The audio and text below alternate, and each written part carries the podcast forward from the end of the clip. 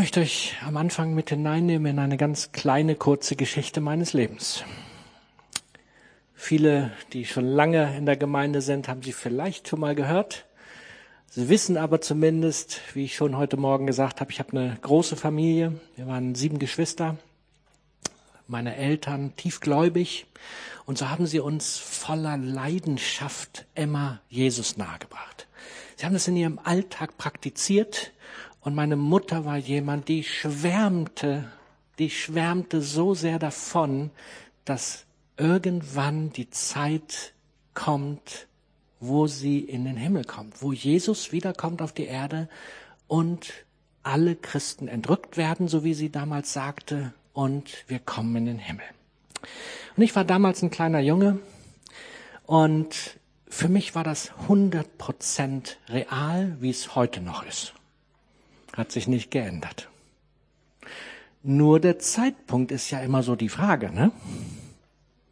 Und ich erinnere mich, ich weiß nicht mehr genau, ob ich Ende der Grundschule war, Anfang oder Orientierungsstufe, irgendwo so in diesem Zeitraum mag es gewesen sein. Ich kam nach Hause und das ganze Haus war leer. Da war niemand. Und ganz ehrlich, das gibt's bei Jägers nicht. Das kann gar nicht sein. Das kann nicht sein, dass niemand zu Hause ist. Weil entweder einer meiner Geschwister oder meine Mutter oder ich war alleine. Und ich bin durch jedes Zimmer gegangen. Ich habe im Garten geguckt. Ich habe gedacht, wo könnten die denn alle sein?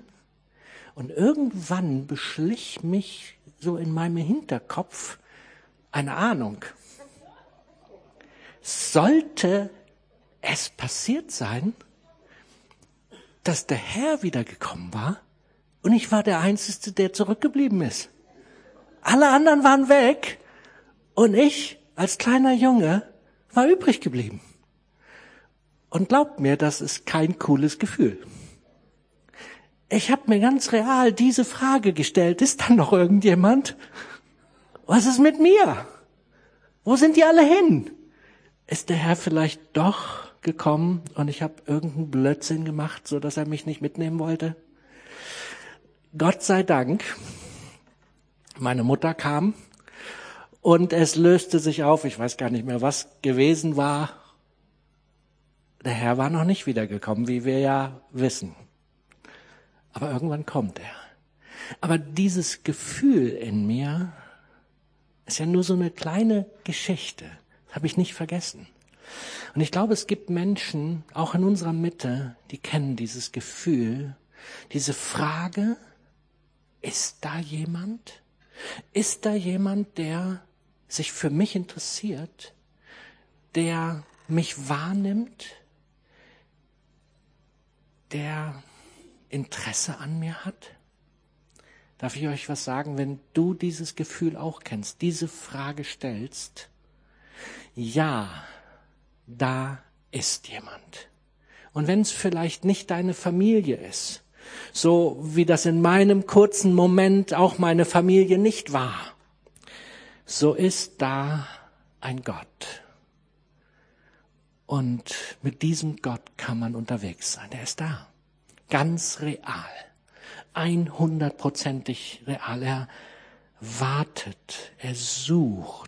Er sucht nach dir und er sehnt sich danach, mit dir unterwegs zu sein. Wir sind am Ende der Predigtserie und heute schließen wir das ab mit dem Erwachen zum Leben. Mit Gott gibt es Leben. Und dieses Buch, was unsere Vorlage war, was wir als, als Ideengeber genommen haben, da geht es immer wieder darum, dass ein Gebet gesprochen wird.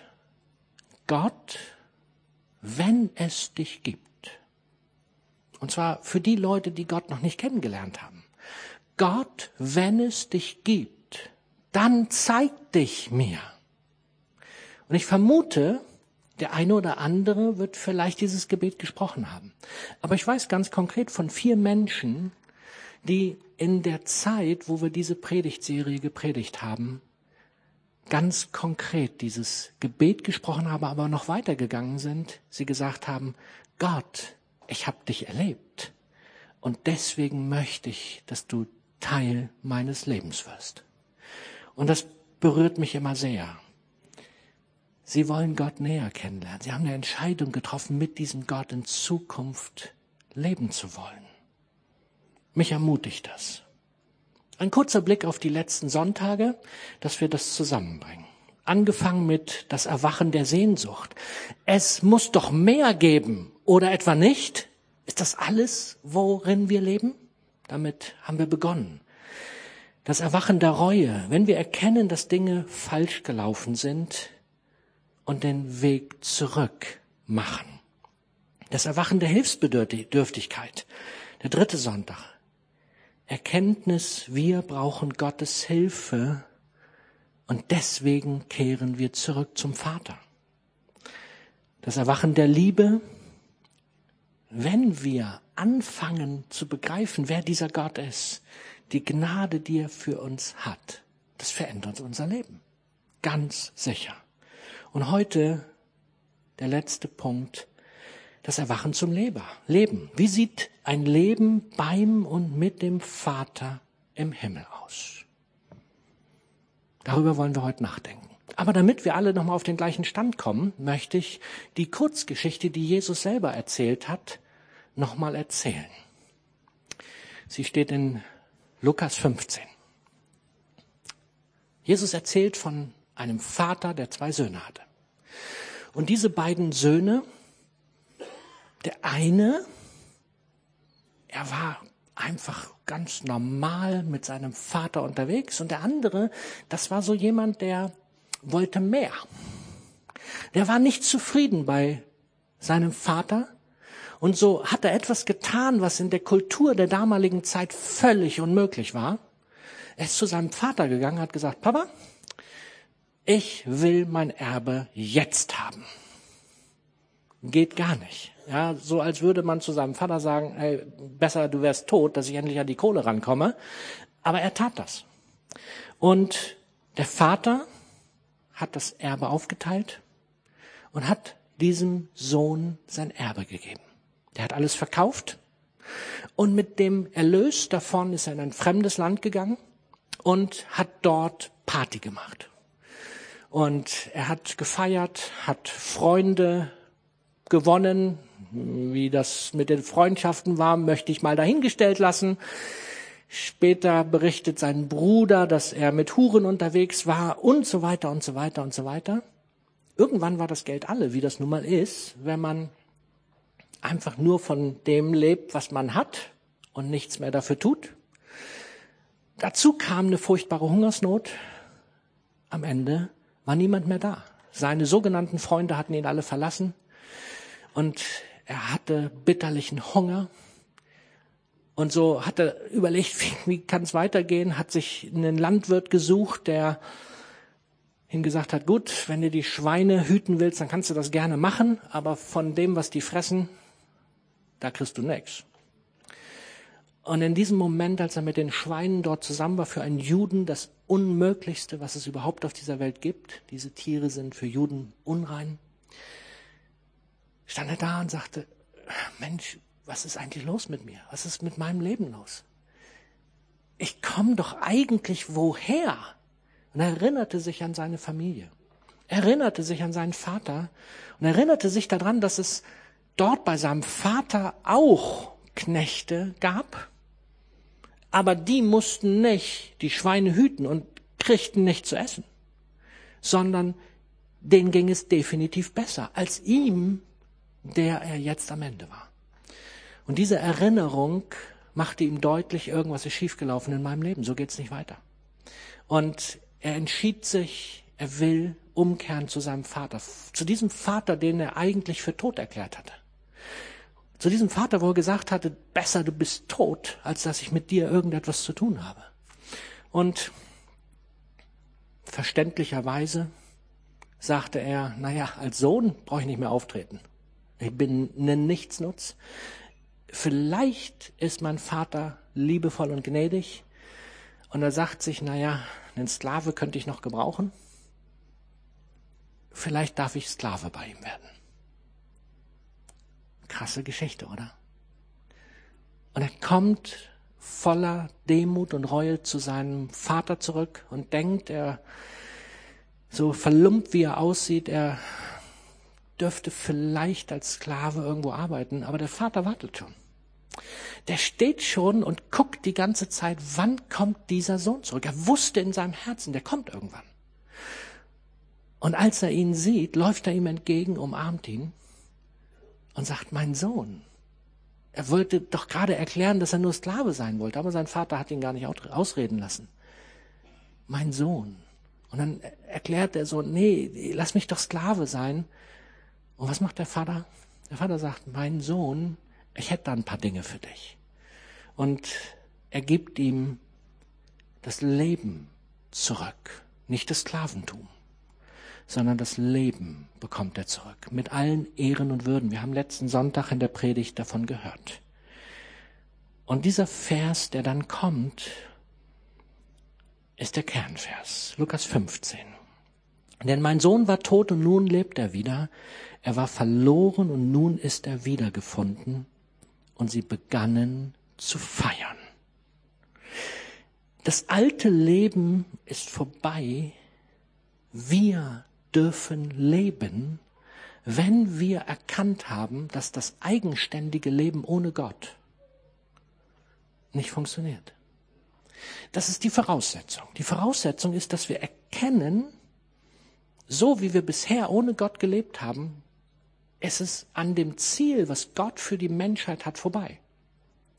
Und es kann immer nur eine Teilbefriedigung geben. Aber es wird nie die volle Befriedigung des Lebens geben können. Weil Gottes Idee ist die Befriedigung, das, das, das Hammerleben gibt es nur in Bezug mit ihm, in der Beziehung zu ihm. Und darum geht's heute.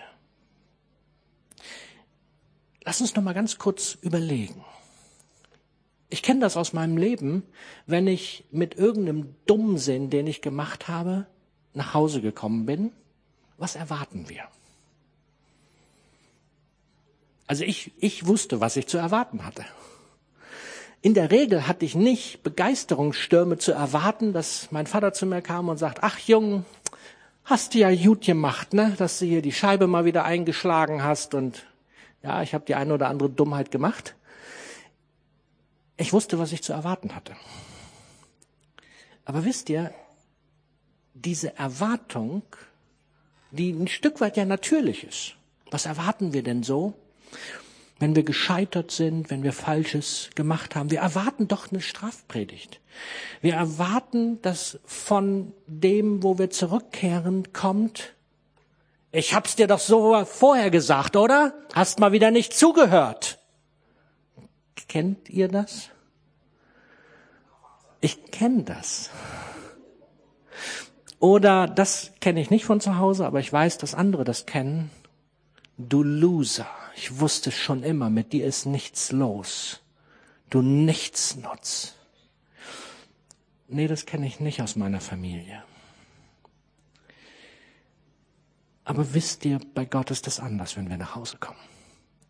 Wenn wir mit Reue, mit Erkenntnis nach Hause kommen, so können wir nicht weiterleben ohne ihn, dann hat er offene Arme. Er macht noch nicht mal, dass er sagt, komm erstmal unter die Dusche, du stinkst, sondern er wird gleich erstmal das beste Kleid des Hauses drüber gelegt das Duschen machen wir später. Du musst als allererstes mal deine Würde zurückkriegen. Du bist Mensch. Du bist kostbar. Du bist wertvoll. So ist es. Also, der Ruf Gottes ist, du sollst leben. Wenn wir in der Erwartung kommen, reicht es vielleicht zum Sklaven? Was sagt Jesus selber über das Leben? Johannes 14, Vers 19. Jesus sagt, ich lebe und ihr sollt auch leben. Und das finde ich Hammer. Schaut mal, der Sohn Gottes, wenn, wenn irgendwo Leben ist, dann doch bei dem Sohn Gottes, oder? Nirgendwo anders kann die Qualität des Lebens so hoch sein wie bei Gott selber, der alles Leben kreiert hat. Und er sagt, ich habe dieses Leben und weil ich es habe, ihr müsst es auch haben. Ihr sollt es haben. Stellt doch unsere Welt irgendwie auf den Kopf, oder? Ist doch völlig anders, als wir es erwarten würden. Jesus gibt uns Leben. Oder der zweite Vers. Wer den Sohn hat, hat das Leben. Wer den Sohn Gottes nicht hat, hat das Leben nicht. Hier wird es deutlich, in der Beziehung zu Jesus Christus, in der Beziehung zu Gott, gibt es Leben in einer unfassbaren Fülle und Qualität, aber halt nur in der Beziehung mit ihm. Ohne ihn nicht. Und damit ihr mich nicht missversteht, ich rede hier nicht über das physische Leben. Ich rede hier nicht über das, die, alle die, die vielen, die Gott so in der Art und Weise nicht kennen, die leben doch auch. Natürlich. Ja, die laufen nicht als Tote durch die Gegend. Ja, das haben wir schon verstanden. Es geht um das innere Leben. Es geht um das, was in uns sprudelt, eine Lebenskraft, eine Lebensfreude, die auch wenn das Leben voller Not und Schwierigkeiten ist. Und wisst ihr, wir haben es heute schon besprochen, ja, die Not und die Krankheit, Umstände, die furchtbar sind.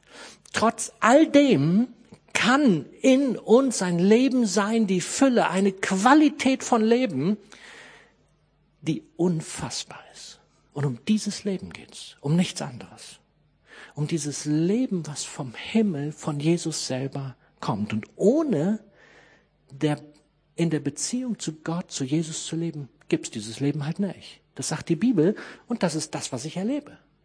Das ist das, was ich immer wieder mit Menschen, wenn ich mit ihnen im Gespräch bin, bestätigt bekomme.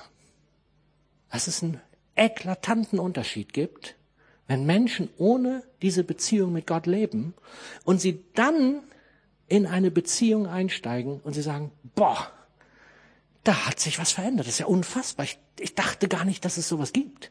Ich wusste gar nicht, dass es so eine Lebensqualität gibt. Haben die Umstände sich gerade verändert? Nein, haben sie sich nicht.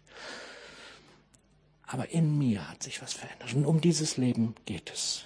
Ich selber habe das Vorrecht seit über 40 Jahren, in guten wie in schlechten Zeiten diese Lebenskraft haben zu dürfen. Ein absolutes Vorrecht. Dieses Leben, was von Gott durch Christus zu uns kommt, beschreibt die Bibel folgendermaßen noch stärker. Johannes 10, Vers 10. Jesus sagt, ich aber bin gekommen, um ihnen Leben zu bringen, Leben in ganzer Fülle, Leben im Überfluss, Leben, das so viel ist, dass es nicht alleine bei uns bleiben kann. Das sprudelt raus. Das ist zu viel. Stellt euch mal so einen Brunnen vor, den du nicht zukriegst. Und der einfach sprudelt. Leben, was nicht zu stoppen ist. Und das ist das, was Gott für uns hat. Jetzt habe ich die ganze Zeit so ein bisschen theoretisch über was geredet, aber wer das noch nicht erlebt hat, der fragt sich ja, jetzt bring's doch mal in die Praxis. Möchte ich. Was könnte das in der Praxis heißen? Ein amerikanischer, amerikanischer, ich komme aus dem Harz, Psychiater, Edward Hallowell, hat eine große Untersuchung gemacht und hat mit seinem Team Folgendes entdeckt. Wir Menschen sehnen uns nach zwei Dingen. Was sind diese beiden Dinge? Etwas zu leisten und mit anderen verbunden zu sein. Das sind die Dinge, wonach wir uns sehnen. Und wenn wir mal so reingucken in unser Leben, ist das so, oder? Ich glaube, der hat recht. Ob man dafür eine Riesenuntersuchung hätte machen müssen, weiß ich nicht. Aber er hat recht. Das sind die Dinge, danach sehnen wir uns. Wir gucken mal bei der Leistung. Wir leben in einer absoluten Leistungsgesellschaft. Fängt an bei Noten. Schon als Kind, ganz klein, ist das Wichtigste, mit welchem Zeugnis komme ich nach Hause. Und möglichst viele Einsen sollten draufstehen. War bei mir nicht so ganz doll. Mein Notendurchschnitt war eher im weiteren hinteren Bereich. Außer in Sport, da war ich richtig gut. Sieht man mir nicht mehr an, aber war so. Und Handwerken konnte ich auch gut. Gab es bloß keine richtigen Noten für. Ja, und ansonsten, na, so wie das halt ist. Aber wisst ihr, diese Leistungsgesellschaft, das schmerzt schon ganz schön, wenn du nach Hause kommst und dann hast du, wie ich, sieben, sechs Geschwister und da sind so eine Typen dabei wie meine eine Schwester, die immer nur Noten nach Hause brachte, da tränten den anderen die Augen. Und sie freute sich. Ja, immer nur so eine Einser auf der Zeugnis, ne, oder ein Zweier, wenn es denn mal schlecht lief. Das, doch, das geht doch nicht. Und die, egal ob die Eltern es gut mit einem meinen oder nicht, wisst ihr, das merkt man. Man, man merkt es doch. Wir kennen das doch. Leistungsmenschen aufgrund der Bewertung, was wir leisten. Wenn alles rund läuft, wenn wir gesund sind, wenn wir was leisten können, dann haben wir Wert. Und wisst ihr, ganz viele Rentner, die in die Rente gehen, die haben einen riesen Einbruch, weil sie nichts mehr leisten können. Denken sie zumindest. Ist ja totaler Blödsinn. Aber sie haben das Empfinden, weil sie auf der Arbeit nichts mehr leisten, kann man mit ihnen nichts mehr anfangen. Und plötzlich ist das Leben nicht mehr lebenswert. Sie haben kein Recht mehr zu leben. Und wie viele von ihnen zerbrechen an dieser Not. Der zweite Aspekt, mit anderen verbunden sein. Wir wissen auch, dass das mit den Beziehungen so eine Sache ist. Ne? Beziehungen sind nicht immer einfach. Und in unserer heutigen Gesellschaft, ich glaube, noch viel komplizierter, als wir uns das jemals vorstellen können. John Ortberg, Psychologe, Autor und Pastor, er beschreibt es so. Unsere Gesellschaft sei immer versessener darauf, etwas zu leisten, während sie gleichzeitig immer armseliger darin wird, Beziehungen zu bauen. Der hat recht, ne? Absolut. Armselig in Beziehungen. Und wir sehen das an so vielen Dingen. Ja, wo, wo haben wir noch Beziehungen zu unserer Ursprungsfamilie? Wie oft ist die schon völlig zerbröselt? Und wie schwer haben wir es in, in Beziehungen, wo unsere Eltern vielleicht Trennung erlebt haben, dann neu Vertrauen zu fassen in andere Menschen und all das, was dazugehört. Wisst ihr, dass auch die Politik das erkannt hat? Zeit online. Großbritannien bekommt Ministerin für Einsamkeit. Hey, das ist kein Scherz. Das ist letztes Jahr ganz offiziell. Letztes Jahr haben sie die Ministerin für Einsamkeit eingesetzt. Nicht, weil sie wieder mal eine Ministerin brauchten, wo sie ein bisschen Geld für ausgeben. Nee, weil sie gemerkt haben, da ist eine Riesennot im Land. Und die Deutschen haben es auch begriffen. Können wir uns kaum vorstellen, aber ja, Tagesspiegel vom Anfang letzten Jahres. Nachdem es in Großbritannien ein, eine Ministerin für Einsamkeit gibt, wollen die Deutschen auch was tun. SPD-Gesundheitspolitiker Lauterbach und andere wollen das Thema auch hierzulande angehen. Die Einsamkeit in der Lebensphase über 60 erhöht die Sterblichkeit so sehr wie starkes Rauchen, sagt SPD-Gesundheitsexperte Karl Lauterbach der Bild-Zeitung vom Freitag. Einsame Menschen würden früher sterben und viel häufiger an Demenz erkranken. Und er sagt weiter, es muss für das Thema Einsamkeit einen Verantwortlichen geben, bevorzugt im Gesundheitsministerium, der den Kampf gegen die Einsamkeit koordiniert. Ist das nicht krass? Hey, das ist, das ist aber die Realität. Wisst ihr, wir leben in genau dieser Gesellschaft. Unsere Sehnsucht ist nach Beziehung und nach Leistung, Leistung bringen zu können. Und genau da haben wir unsere größten Probleme. Darf ich uns als Gemeinde die Frage stellen, haben wir eine Antwort darauf? Ist das bei uns anders oder ist es ganz genauso? Müssten wir einen Minister, nee, haben wir ja hier nicht. Ihr wisst, was ich meine. Wie sieht das eigentlich bei Gott aus? Fangen wir mal bei Gott an. Wie sieht das bei Gott aus? Hat der erkannt, dass diese beiden Sehnsüchte da sind? Darf ich euch was sagen? Er hat sie nicht nur erkannt, der hat sie sogar in uns hineingelegt. Wie? Ja, hat er. Nur er hat sich was dabei gedacht. Und wir haben es nicht gerafft. Er hat sich nämlich gedacht, dass wir gesunde Beziehungen brauchen, bevor wir Leistung bringen müssen. Das ist der Schlüssel, den Gott sich ausgedacht hat. Woran erkennen wir das? Ich fange mal wieder ganz von vorne an.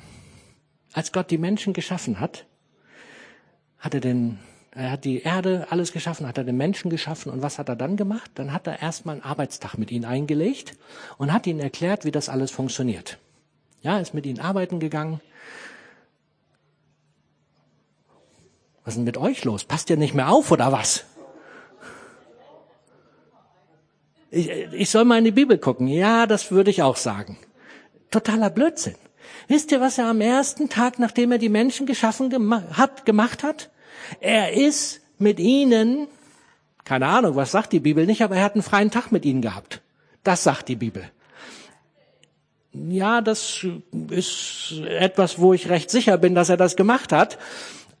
Er hat einen freien Tag, nämlich den Schabbat oder Sonntag oder wie wir den auch immer nennen wollen, einen freien Tag als allererstes mit ihnen verbracht, bevor die überhaupt irgendwas gemacht haben. Wie das so bei Babys auch ist, ne? Die leisten so wenig außer dass sie manche Sachen richtig gut können, wo wir denn was leisten müssen. Ja, und trotzdem lieben wir sie über alles und so ist das mit Gott auch. Gott interessiert nicht in erster Linie, was wir leisten, sondern als allererstes, er will Beziehung mit dir und mir haben. Deswegen hat er sich gedacht, wir bringen das gleich mal in die richtige Ebene. Als allererstes mal einen Ruhetag mit meinen Menschen. Und erst dann hat er ihnen darüber erzählt, was für einen Job sie eigentlich haben. Gott hat das schon eigentlich richtig geplant. Aber wie sieht das in unserer Gesellschaft aus? Wir haben es gehört. Wie war das in unserer Kurzgeschichte? Der Sohn, der junge Mann kommt nach Hause und was macht der Vater? Der sagt, okay, ich hätte jetzt eine gute Idee. Sklave wollen wir ja nicht, nicht machen, ne? aber Sohn, nee, Sohn will er, soll er auch nicht mehr sein. Wir, wir versuchen mal irgendwie, ich werde den mal weiterleiten zu irgendeinem anderen Landwirt und da soll er arbeiten. Nein, er nimmt ihn in die Familie auf, mit allen Würden, mit allen Ehren, mit allem, was dazu gehört. In unserer Gesellschaft haben wir trotzdem die Not, weil viele kennen diesen Gott doch gar nicht.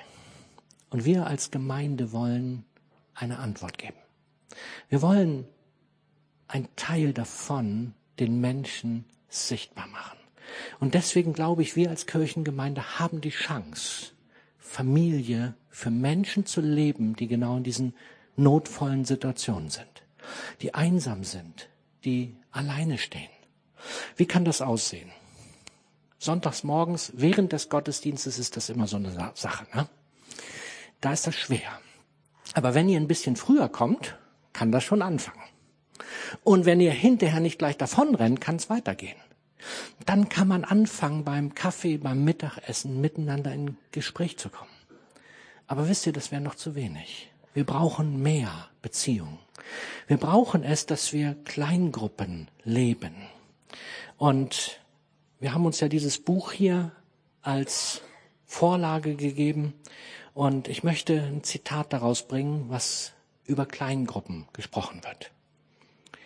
Wenn ich mich noch nicht klar genug ausgedrückt habe, dann will ich das jetzt tun. Sie brauchen andere Menschen, die ihnen helfen, den Weg zurück zu Gott zu finden. Wenn sie es noch nicht ausprobiert haben, werden sie die Auswirkung einer solchen Kleingruppe niemals erleben. Wir brauchen Menschen um uns herum. Und wenn wir das vielleicht in unserer Ursprungsfamilie, weil sie zerbröselt ist, weil sie weg ist, nicht finden, lasst uns doch entdecken, was es für uns als Kirchengemeinde heißt, über kleine Gruppen, weil der große Gottesdienst gibt das nicht her, über kleine Gruppen Familie darzustellen, füreinander da zu sein, mitzukriegen, wenn jemand krank wird, zu entdecken, wo Nöte sind, einander zu helfen und alles, was dazu gehört. Es ist ein absoluter Segen, in einer Kleingruppe zu sein. Wenn du noch keine hast, darf ich dich ermutigen, werd doch Teil einer Kleingruppe. Wir haben Möglichkeit dafür. Knüpf doch Beziehungen mit den Menschen in der Gemeinde. Das kann auch ganz informell passieren. Einfach eins zu eins Freundschaften und Beziehungen, wie auch immer. Aber du alleine. Gott hat sich das nicht so gedacht. Gott hat sich nicht ausgedacht, darfst mich kennenlernen, aber Menschen, nee, die brauchen wir nicht. Wir brauchen einander. Spätestens, wenn wir nicht mehr gut funktionieren, dann haben wir es gemerkt, bloß wenn wir vorher keine Beziehungen gebaut haben, stehen wir trotzdem alleine da und sind in der Kirche, die Familie leben will, aber wir sind alleine, weil wir nicht vorher darüber nachgedacht haben, dass wir Beziehungen brauchen. Und deswegen nehmt es bitte als ein ermahnendes Wort. Wenn du noch nicht, wenn du Teil dieser Gemeinde bist und bist noch nicht in einer Kleingruppe, bitte kümmere dich. Wir brauchen das. Wir brauchen Familie. Wir brauchen Menschen, mit denen wir Gemeinde leben können. Das Zweite. Wir haben über Beziehungen geredet. Jetzt reden wir über Leistung. Wisst ihr, dass Gott kein Feind von Leistung ist? Problem wird, wenn Leistung zu unserem Gott wird. Das passiert bei ganz vielen. Ja, die funktionieren und fühlen sich nur richtig gut, wenn sie richtig was gerissen haben. Und deswegen haben wir nicht zu wenig Workaholics in unserer Gesellschaft. Nur wenn wir gute Noten nach Hause gebracht haben, nur wenn wir an an der obersten Stelle unserer Abteilung, Firma oder wo auch immer sind, sind wir was wert. Das ist Schwachsinn.